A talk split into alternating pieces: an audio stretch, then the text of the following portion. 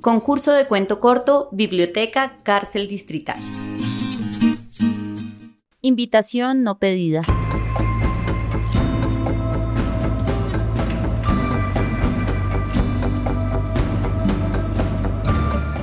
Hola Luis, dije en un susurro casi inaudible. Un frío helado recorrió la piel, los huesos y el alma del hombre.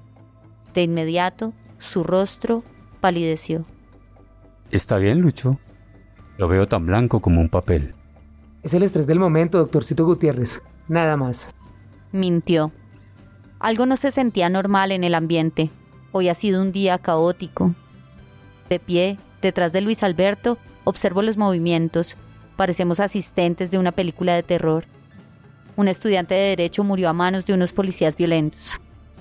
Luis recuerda las heridas que parecían sanadas después de las matanzas de aquella época del narcotráfico, pero que ahora renacen con el vandalismo camuflado de unas protestas pacíficas. En nuestro palco vemos a Julián con un disparo en el omoplato, sangra y su camisa blanca toma un tono café rojizo en la espalda. Andrea llora por los dolores, sus manos sujetan su abdomen, que dejan varias líneas de su piel que lentamente se encoge. Un grito de una bebé despierta a Orlando, a quien se le escapó una gota de felicidad por su mejilla. El llanto desespera a José, que siente cómo su pie cuelga tan solo de un par de tendones y músculos de su tobillo. Al final, la bala salió del cuerpo de Julián. Orlando, abrazando a su hija Andrea, sonríe por el nacimiento de su nieta. José recibe dos platinos para sostener su tobillo.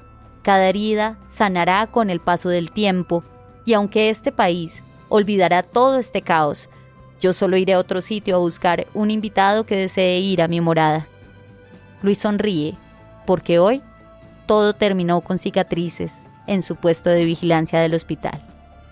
Sin embargo, en otros lados habrá heridas que no cerrarán, ya que varios inocentes se fueron conmigo a visitar el Hades, el inframundo, por la irresponsabilidad de lobos disfrazados de ovejas, dejando marcas imborrables en personas que aún no logran entender lo que pasó. ¿Por qué sus hijos, esposos, familiares y amigos no regresaron? Una invitación que tuvieron que aceptar por las malas decisiones de terceros, terceros que los llevaron conmigo, con la muerte.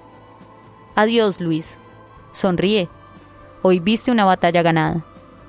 Al sentir de nuevo mi aliento helado, veo como el hombre se persigna, cierra los ojos y eleva una oración. N.G. Rivera.